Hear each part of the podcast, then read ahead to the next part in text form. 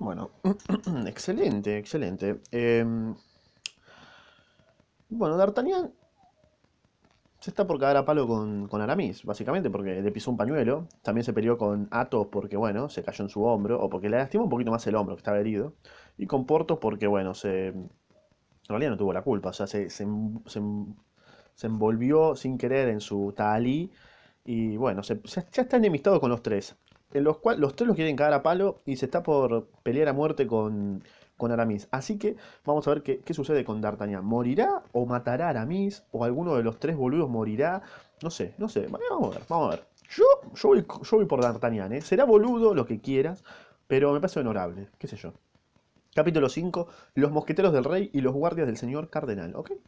Eh, acomoda el culo y presta atención. D'Artagnan no conocía a nadie en París, sí, me imagino. Eh, Era Gascón, D'Artagnan, ¿eh? Fue por tanto a la cita de Athos sin llevar segundo, resuelto a contentarse con los que hubiera escogido su adversario. Por otra parte, tenía la intención formar de dar al valiente mosquetero todas las excusas pertinentes, pero sin debilidad por temor a que resultara de aquel duelo algo que siempre resulta molesto en un asunto de este género, cuando un hombre joven y vigoroso se bate contra un adversario herido y debilitado. Claro, quedas como un cagón, ¿no? O, sea, quedas como un cagón si le ganás y quedas como un boludo si... Bueno, igual estás muerto, ¿no? ¿Qué, qué te va a importar? Vencido, duplica el triunfo de su antagonista y vencedor es acusado de felonía y de fácil audacia, claro. Por, claro, o sea. Por lo demás, o hemos expuesto mal el carácter de nuestro buscador de aventuras, o nuestro lector ha debido observar ya que D'Artagnan no era un hombre ordinario. No, no, no. Por eso, aún repitiéndose a sí mismo que su muerte era inevitable, no se resignó a morir suavemente, como cualquier otro menos valiente y menos moderado que él hubiera hecho en su lugar. Reflexionó sobre los distintos caracteres de aquellos con quienes iba a batirse y empezó a ver más claro que en su situación. Gracias a las leales excusas que le preparaba, esperaba ser un amigo de Athos, esperaba ser un amigo de Athos, cuyos aires de gran señor y de cuya actitud austera le agradaron mucho. Se prometía meter miedo a Porthos con la aventura del Tahalí, que si no quedaba muerto en el acto, podía contar a todo el mundo, relato que, hábilmente manejado para ese efecto, debía cubrir a Portos de ridículo. Sí, para mí también es un ridículo. ¿eh? Por último, en cuanto al socarrón de Aramis, un ortiva, Aramis es el ortiva acá, no le tenía, ni los tres son medio ortivas, ¿no? Athos no tanto, creo que Aramis es el más ortiva. No le- a Aramis no le tenía demasiado miedo y suponiendo que llegase hasta él se encargaba de despacharlo aunque parezca imposible, o al menos señalarle el rostro, como César había recomendado hacer a los soldados de Pompeyo. Dañar para siempre aquella belleza de la que estaba tan orgulloso. Además había en D'Artagnan ese fondo inquebrantable de resolución que habían depositado en su corazón los consejos de su padre, consejos cuya sustancia era no aguantar nada de nadie salvo del rey, del cardenal y del señor de Trébile. Uh, piola, piola, eso no me acordaba, digo la verdad pero está bueno que lo haya refrescado. Lo repito, lo que le dijo era lo siguiente el padre, no aguantar nada de nadie salvo del rey, del cardenal y del señor de Trébile. Perfecto. Voló pues más, voló pues más que caminó hacia el convento de las carmelitas descalzos, descalzados, o mejor descalzos, como se decía en aquella época, especie de construcción sin ventanas, rodeada de prados áridos, sucursal del Prix Clairs, y que, y que de ordinario servía para encuentros de personas que no tenían tiempo que perder. Ok, se viene la, la, picanteada máxima, la picanteada, la picanteada, la picanteada se viene. Cuando D'Artagnan llegó a la vista del pequeño terreno baldío que se extendía al pie de aquel monasterio, Athos hacía solo cinco minutos que esperaba y daban las doce. Me parece, viste, cuando ibas al colegio, que tus amigos se cagaban a palo en, un- en una esquina donde no había nadie. Bueno, es exactamente lo mismo esto. Así que cada vez que vayas eh, al colegio y se cagan a palo tus amigos, vas a decir, ah, mirá, es D'Artagnan con Aramis, qué boludo. Eh, esa tenés que decir. Vas a quedar como, oh, mirá qué capo que es este. Eh, mirá, un boludo más vas a ser igual. Era por tanto puntual como la samaritana, y el más riguroso casuista en duelos no podría decir nada. Athos seguía sufriendo cruelmente por su herida, que era chopija, ¿no? Aunque hubiera sido vendada a las nueve por el cirujano del señor de Trébile, estaba sentado sobre un mojón y, y esperaba a su adversario con aquella compostura apacible y aquel aire digno que no le abandonará, que no le abandona, que no abandonaban nunca. Al ver a D'Artagnan, se levantó y dio cortésmente algunos pasos a su encuentro. Uf, se viene.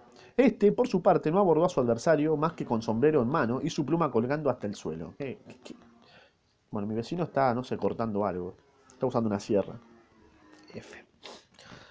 Señor, dijo Athos, he hecho avisar a dos amigos míos que me servirán de padrinos, pero esos dos amigos aún no han llegado. Me extraña que tarden, no, no es habitual en ellos. Yo no tengo padrinos, señor, dijo D'Artagnan, porque llegado ayer mismo a París no conozco a nadie, ¿viste? Salvo al señor de Treville, al que he sido recomendado por mi padre, que tiene el honor de ser uno de sus pocos amigos. Athos reflexionó un instante. ¿No conocéis más que al señor de Treville? preguntó. No, señor, no conozco a nadie acá, ¿sabes? Me cabe. Vaya, pero... prosiguió Athos hablando a medias para sí mismo, a medias para D'Artagnan. Vaya, pero si os mato daré la impresión de un traganiños. Ah, la verdad que no, señor, respondió D'Artagnan con un saludo que no carecía de dignidad. No demasiado, pues. Me hacéis el honor de sacar la espada contra mí con una herida de que debe molestaros mucho. Oh, no, barras, barras, pensar. Mucho me molesta, palabra, y me habéis hecho un daño de todos los diablos, debo decirlo, pero lucharé con la izquierda. Es mi costumbre en semejantes circunstancias. No creáis que por ello que os hago gracia, manejo limpiamente la espada con las dos manos. Capo. Será incluso desventaja para vos. Un zurdo es muy molesto para las personas que no están prevenidas. Lamento no haberos participado antes esta circunstancia. Señor, dijo D'Artagnan, inclinándose de nuevo, sois realmente de una cortesía por la que no os puedo quedar más reconocido. Qué, qué capo, carismático. Me dejáis confuso, respondió Athos con su aire de gentilhombre. Hablemos pues de otra cosa, os lo suplico, a menos que esto os resulte desagradable. Ah, por todos los diablos, qué daño me habéis hecho. El hombro me arde. Mirá, si me permitís, dijo D'Artagnan con timidez. ¿Qué, señor? Tengo un bálsamo milagroso, ¿no? Para las heridas, un bálsamo que me viene de mi madre y que yo mismo he probado. ¿Y? Bueno, nada, que estoy seguro de que en menos de tres días este bálsamo os curará y al cabo de los tres días, cuando estéis curado, señor, será para, será para mí siempre un gran honor ser vuestro hombre. Qué grande, D'Artagnan, un carismático ahí, eh, chamullero. D'Artagnan dijo estas palabras con una simplicidad que hacía honor a su cortesía, sin atentar en modo alguno contra su valor. Pardiez, señor, dijo Athos, es esa una propuesta que me place. No que la acepte, pero huele a gentilhombre a una legua. Así es como hablaban y obraban aquellos valientes del tiempo de, Cal de Carlomagno. Ah, Carlomagno, ¿eh? un emperador, en quienes todo caballero debe buscar su modelo. Desgraciadamente no estamos ya en los tiempos del gran emperador, estamos en la época del señor cardenal y de aquí a tres días se sabría, por muy guardado que esté el secreto se sabría, digo que habemos de batirnos y se opondrían a nuestro combate. Vaya, estos trotacalles, ¿no acabarán de venir? Si tenéis prisa, señor, dijo D'Artagnan a Athos con la misma simplicidad con que un instante antes le había propuesto posponer el duelo tres días. Si tenéis prisa y os place despacharme enseguida, no os preocupéis, os lo ruego. Esa es una frase que me agrada, dijo Athos, haciendo un gracioso gesto de cabeza de D'Artagnan. no es propio de un hombre sin cabeza, y a todas luces lo es de un hombre valiente. Señor, me gustan los hombres de vuestro temple y veo que si no nos matamos el uno al otro, tendré más tarde verdadero placer en vuestra conversación. Esperemos eso, señores, os lo ruego, tengo tiempo y será más correcto. Ah, ahí, hay uno, creo, mira. En efecto, por la esquina de la calle de Vaugirard comenzaba a aparecer el gigantesco Portos, ¿no? ¿Cómo? exclamó D'Artagnan. ¿Vuestro primer testigo es el señor Portos? Sí. ¿Os contraría? No, no, de ningún modo, la verdad que... Y ahí está el segundo. D'Artagnan se volvió hacia el lado indicado por Athos y reconoció a Aramis. Uf, se viene, ¿no? exclamó bueno, con un acento más asombrado que la primera vez. ¿Vuestro segundo testigo es el señor Aramis? Claro, ¿no sabéis que no se nos ve jamás a uno sin nosotros? Y que entre los mosqueteros y entre los guardias en la corte y en la ciudad se nos llama Athos, Portos y Aramis, o los tres inseparables. Bueno, como vos llegáis de Dax o de Pau, de Tarbes, dijo D'Artagnan. Os está permitido ignorar este detalle, dijo Athos. Ah, os está permitido ignorar este detalle, dijo Athos. A fe mía que... A fe mía, dijo D'Artagnan, que estáis bien llamados, señores, y mi aventura, si tiene alguna resonancia, probará al menos que vuestra unión no está fundada en el contraste. Ok, entonces Athos, Portos y Aramis, ya, me lo suponía, eran los tres mosqueteros, ¿no? Pero qué mierda hace D'Artagnan acá, o sea, uno muere, ¿qué, qué onda, no? Entre tanto, Portos se había acercado había saludado a Athos con la mano. Luego, al volverse hacia D'Artagnan, había quedado estupefacto. Digamos de pasada que había cambiado de tahalí y dejado su capa. ¡Ah! exclamó. ¿Qué es esto? Esto es el señor con quien me bato, dijo Athos, señalando con la mano a D'Artagnan, y saludando, saludándole con el mismo gesto. Con él me bato yo también, dijo Portos. Pero a la una, respondió D'Artagnan. Y también yo me bato con este señor, dijo Aramis, llegando a su vez al lugar. Pero a las dos, dijo D'Artagnan con la misma calma. Claro, a las 12 era con, con Athos, a la una con Portos, a las dos con Aramis. Tenía un calendario lleno, D'Artagnan, ¿no? Barras. Eh, pero a las dos, dijo D'Artagnan. Pero, ¿por qué te bates tú, Athos? preguntó Aramis. Y a fe que no lo sé. La verdad que no tengo idea. me ha hecho daño en el hombro. ¿Y tú, Portos? A fe que me bato porque me, porque me bato, respondió Portos enrojeciendo. Athos, que no se perdía una, vio pasar una fina sonrisa por los labios del gascón. Hemos tenido una discusión sobre indumentaria, dijo el joven. ¿Y tú, Aramis? preguntó Athos. Eh, yo me bato por causa de teología, ¿viste? respondió Aramis, haciendo al mismo tiempo una señal a D'Artagnan con la que le rogaba tener en secreto la causa del duelo. Athos vio pasar una segunda sonrisa por los labios de D'Artagnan. ¿De verdad? dijo Athos. Sí, un punto, un, puto. Sí, un punto de San Agustín sobre el que no estamos de acuerdo, dijo el gascón. Decididamente es un hombre de ingenio, murmuró Athos. Y ahora que estáis juntos, señores, dijo D'Artagnan, permitidme que os presente mis excusas. Perfecto, excelente. O sea, a ver, me iba a terminar hecho verga, ¿no? A la palabra excusas, una nube pasó por la frente de Athos, ¿no? Una sonrisa altanera se deslizó por los labios de Portos y una señal negativa fue la respuesta de Aramis. Si tengo que elegir uno de los tres para que se muera, que me cae peor, Creo que Aramis. Aramis es el que peor me cae. O sea, ¿cómo te, pisaste un pañuelo, boludo? Sos un pelotudo. Para mí te tenés que morir, ¿eh? No me comprendéis, señores, dijo D'Artagnan, alzando la cabeza, en la que en aquel momento jugaba un rayo de sol que doraba las facciones finas y osadas. Os pido excusas en caso de que no pueda pagaros mi deuda a los tres, porque el señor Athos tiene derecho a matarme primero, lo cual quita mucho valor a vuestra deuda, señor Portos, y hace casi nula la vuestra, señor Aramis. Claro, o sea, va a terminar hecho verga. Y ahora, señores, os lo repito, excusadme, pero solo de eso. Y en guardia. Bueno, estas palabras, con el gesto más desenvuelto que verse pueda, D'Artagnan sacó su espada. Opa. La sangre había subido a la cabeza de D'Artagnan, y en aquel momento habría sacado su espada contra todos los mosqueteros del reino, como acababa de hacerlo contra Athos, Portos y Aramis. Eran las dos y cuarto, el sol estaba en su cenit, el emplazamiento escogido para hacer teatro del duelo estaba expuesto a todos sus ardores. Perfecto. Hace mucho calor, dijo Gato sacando a su vez la espada. Buah, hace calor, no, no voy a pelear. Y sin embargo no podría quitarme mi jubón, porque todavía hace un momento ha sentido que mi herida sangraba y temo molestar al señor, temo molestar al señor mostrándole sangre que no me haya sacado el mismo. Es verdad, señor, dijo D'Artagnan, y sacada por otro o por mí, os aseguro que siempre veré con pesar la sangre de un caballero tan valiente. Por eso me batiré yo también con jugón como vos. Qué grande, ¿no? Vamos, vamos, dijo Porto. Basta de cumplidos y pensad en que nosotros esperamos nuestro turno. y van a pelear, no lo puedo creer. Eh, habla, habla por vos. ¿Eh? Para. ¿Quién dijo esto? Hablad por vos solo, Portos. Cuando digáis semejantes incongruencias, interrumpió Aramis, por lo que a mí se refiere encuentro las cosas que esos señores se dicen muy bien dichas y a todas luces dignas de dos gentiles hombres. Bueno, cuando queráis, señor, dijo Athos poniéndose en guardia. Cuando queráis, señor. Esperaba vuestras órdenes, dijo D'Artagnan cruzando el hierro. O sea, se llevan bien, pero se van a cagar a palos, son unos boludos. Pero apenas habían resonado los dos aceros al tocarse cuando una cuadrilla de guardias de su eminencia, mandada por el señor de Jussac, apareció por las esquinas del convento. Ok. ¿Eh?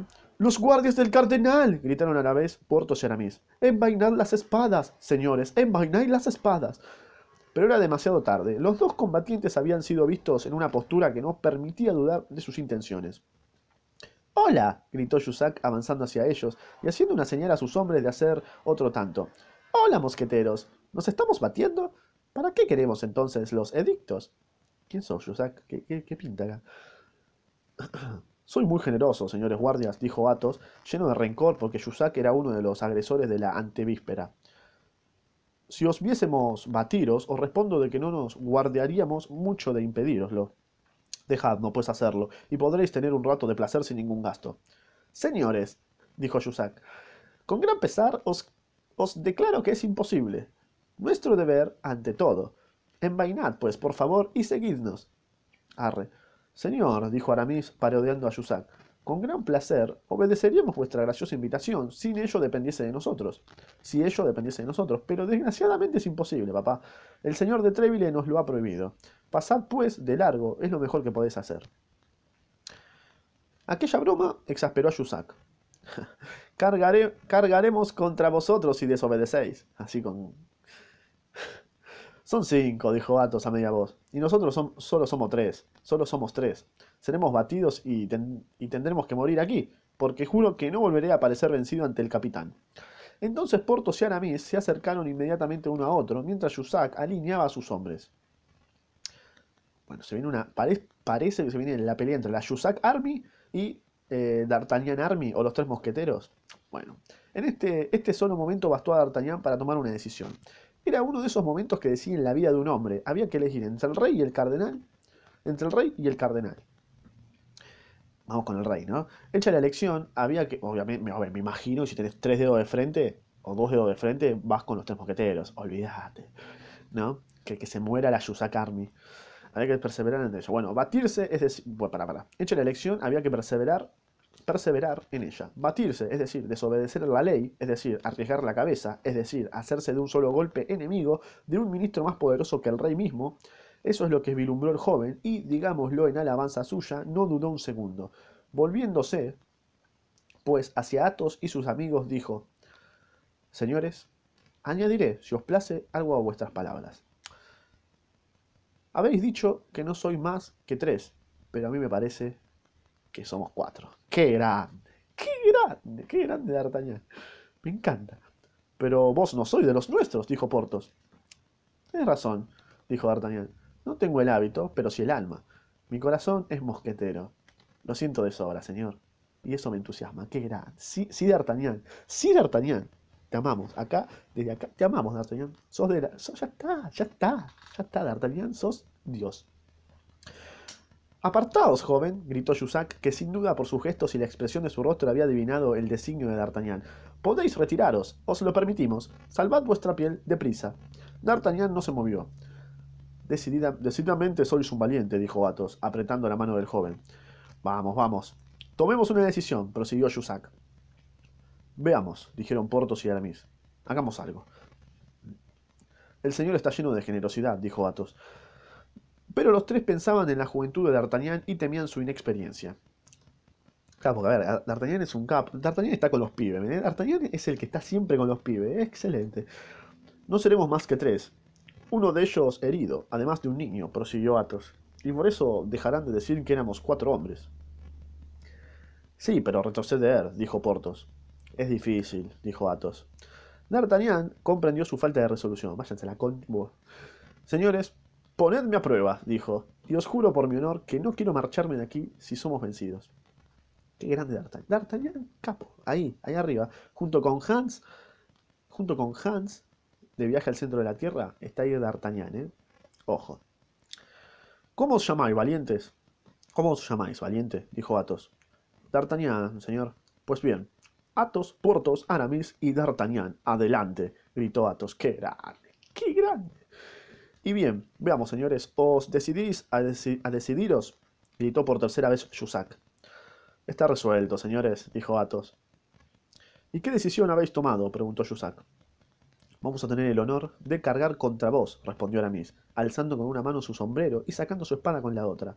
¡Ah! ¡Os resistís! exclamó Jussac. Por todos los diablos, ¿os sorprende? y los nueve combatientes se precipitaron uno contra otro con una furia que no excluía cierto método. La verdad que un, combate que no me lo esperaba, ¿no? Athos cogió a un tal Causac, favorito del cardenal. Portos tuvo a Viscarat y Aramis se vio frente a dos adversarios. Bien Aramis. En, cuanto a D'Artagnan, a ver, se encontró lanzado contra el mismo Jussac. ¿Opa? ¿Opa? El corazón del joven Gascón batía hasta romperle el pecho, no de miedo, a Dios gracias, del que no conocía siquiera la sombra, sino de emulación. Se batía como un tigre furioso, dando vueltas diez veces en torno a su adversario, cambiando veinte veces sus guardias y su terreno. Jussac era, como se decía entonces, un enamorado de la espada, y la había practicado mucho. Sin embargo, pasaba todos los apuros del mundo defendiéndose contra un adversario que, ágil y saltarín, se alejaba cada momento de las reglas recibidas, atacando por todos los lados a la vez y precaviéndose además como hombre que tiene el mayor respeto por su epidermis. Ah, bueno. Por fin la lucha terminó, por hacer perder la paciencia a Jussac. Furioso de ser tenido en jaque por aquel al que le había mirado como a un niño, se calentó y comenzó a cometer errores. Upa. D'Artagnan, que a pesar de la práctica poseía una profunda teoría, redobló la agilidad. Jussac, queriendo terminar, lanzó una terrible estocada a su adversario tirándose a fondo. Pero este paró primero mientras Jussac se ponía en pie, deslizándose como una serpiente bajo su acero. Le pasó su espada a través del cuerpo. Uh. Jussac cayó como una mole. F. Jussac, si llegamos hasta esta parte. Eh, Pará, D'Artagnan lanzó entonces una mirada inquieta y rápida sobre el campo de batalla. Aramis había matado ya a uno de sus adversarios, pero el otro le acosaba vivamente. Sin embargo, Aramis estaba en buena situación y aún podía defenderse. Viscarat y Porto acababan de hacer un golpe doble. Porto se había recibido una estocada atravesándole el brazo y Viscarat atravesándole el muslo. Uf. Pero como ninguna de las dos heridas era grave, no se batían sino con más encarnizamiento. Bueno, si llegamos hasta acá, pone F por Jussac, porque la verdad que quedó, quedó redomado. Athos, eh, herido de nuevo por Causac. Claro, Athos está con un brazo menos. Herido de nuevo por Causac, palidecía a ojos vista, pero no retrocedía un ápice. Se había limitado a cambiar de mano su espada y se batía con la izquierda. Según las leyes del duelo de esa época, D'Artagnan podía socorrer a uno, Claro, ya había matado el pelotudo este. Mientras buscaba con los ojos qué compañero tenía necesidad de su ayuda, sorprendió una mirada de Athos. Sí, yo ayudaba a Athos porque era como un brazo menos, ¿viste? Aquella mirada era de una elocuencia sublime. Athos moriría antes que pedir socorro, pero podía mirar y con la mirada pedir apoyo. Los ojos hablan. D'Artagnan lo adivinó, dio un salto terrible y cayó sobre el flanco de Causac gritando: A mí, señor guardia, que yo os mato. Causac se volvió justo a tiempo. Athos, a quien solo se, a quien, a quien solo su extremado valor sostenía, cayó sobre una rodilla. Maldita sea, gritó D'Artagnan. No lo matéis, joven, os lo suplico. Tengo un viejo asunto que terminar con él cuando esté curado y con buena salud. Se iban a pelear. El chabón pensaba en pelearse. Desarmarle solamente. Quitarle la espada. Eso es, muy bien. Eso es, bien, muy bien. Esta exclamación le había sido arrancada a Athos por la espada de Causac, que saltaba a veinte pasos de él. D'Artagnan y Causac se lanzaron a la vez, uno para recuperarla, el otro para apoderarse de ella. Pero D'Artagnan más rápido llegó, pero D'Artagnan más rápido llegó el primero, llegó el primero y puso el pie encima. Causac corrió hacia aquel corrió hacia aquel de los guardias que había matado a Aramis, se apoderó de su acero y quiso volver a D'Artagnan, pero en su camino se encontró con Athos, que durante aquella pausa de un instante que le había procurado D'Artagnan había recuperado el aliento y que, por temor a que D'Artagnan le matase a su enemigo, quería volver a empezar el combate picante la cuestión, ¿eh? D'Artagnan comprendió que sería contrariar a Athos no dejarle actuar, claro, o sea, no seas orgullo, estás hecho pija, Athos, dale, ayuda, o sea, acepta la ayuda de D'Artagnan. En efecto, algunos segundos después, Causac, cayó con la garganta atravesada por una estocada. Eh, toma, todo domado, todo domado terminó, todo domado terminaste, pelotudo, Causac boludo. En ese mismo instante, Aramis apoyaba su espada contra el pecho de adversario derribado y le forzaba a pedir merced. Quedaban Portos y Vizcarat. Ok, listo. Ya Yusak, todo, todo cogido. Eh, Yusak, Causac, todos cogidos. Falta Vizcarat nomás. Eh, quedaban Portos y Vizcarat. Portos hacía mil fanfarroneadas preguntando a Vizcarat qué, qué, hora podía ser. Y le felicitaba por la compañía que acababa de obtener su hermano con el regimiento de Navarra. Hablaba mientras estaban por morir. Pero mientras bromeaba, nada ganaba. Vizcarat era uno de esos hombres de hierro que no caen más que muertos. Sin embargo, había que terminar. Sin embargo, había que terminar. La ronda podía llegar y prender a todos los combatientes. Heridos o no, realistas o cardenalistas. Athos, Aramis y D'Artagnan rodearon a Viscarat y le culminaron a rendirse. Aunque solo contra todos y con una estocada que le atravesaba el muslo, Viscarat quería seguir, claro, lo quieren matar. Pero Jussac, que se había levantado. Ah, o sea, Jussac no murió, estaba cogido nomás, pero no estaba muerto. Pero Jussac, que se había levantado sobre el codo, le gritó que se rindiera. Bien, Viscarat era gascón como D'Artagnan. Hizo oídos sordos y se contentó con reír. y entre dos quites, encontrando tiempo para dibujar con la punta de su espada un lugar en el suelo, dijo parodiando un versículo de la Biblia. Aquí morirá Viscarat, el único de los que están con él. Qué gran. Pero están cuatro contra ti. Acaba, te lo ordeno. Ah, si lo ordenás, es distinto, dijo Viscarat. Como eres mi, mi brigadier, debo obedecer. Y dando un salto hacia atrás, rompió la espada sobre su rodilla para no entregarla, arrojó los trozos por encima de la tapia del convento y se cruzó de brazos silbando un motivo cardenalista. La bravura siempre es respetada, incluso en, un enemigo. Los mosqueteros saludaron a Viscarat con sus espadas y las devolvieron a la vaina. Perfecto. O sea, ante todo, respeto. Viene ahí, guachín, nos cagamos a palo. D'Artagnan hizo otro tanto y luego, ayudado por Viscarat, el único que había quedado en pie, llevó bajo el soportal del convento a Jussac, Causac y aquel, y aquel de los adversarios de Aramis que solo había sido herido. El cuarto, como ya hemos dicho, estaba muerto, todo, todo domado. Luego hicieron sonar la campana y llevando cuatro de las cinco espadas encaminaron ebrios de alegría hacia el palacio del señor de Treville. Bien, excelente. Se les veía con los brazos entrelazados, ocupando todo el ancho de la calle y agrupando tras sí a todos los mosqueteros que encontraban, por lo que, al fin, aquello fue una marcha triunfal. Qué grande. El corazón de D'Artagnan nadaba en la ebriedad, caminaba entre Atos y Portos, apretándolos con ternura. Qué grande. Igual te van a cagar a palo después, seguro. Si todavía no soy mosquetero, dijo a sus nuevos amigos al franquear la puerta del palacio del señor de Treville, al menos ya soy un aprendiz, ¿no es verdad? Repito, esto lo dijo D'Artagnan. Si todavía no soy mosquetero, al menos ya soy aprendiz. ¿No es verdad? ¡Ja! ¡Excelente final! ¡Hermoso! ¡Espectacular! Bueno, eh, se quedaron a palo la, Yux, la Army y los Mosqueteros Army. Y obviamente ganó la Mosqueteros Army con la incorporación a préstamo de D'Artagnan. ¿Ok? Así que Excelente, excelente D'Artagnan, un capo, un capo, ¿qué queremos decir? D'Artagnan se puso la 10, dijo, tengo que jugar el partido, estoy a préstamo, también es un partido solo, definitorio, vida o muerte. Se puso la 10, ahí vamos con la Mosqueteros Army. Vos, Yusak Army, me la chupa toda, toda me la chupan, ¿eh?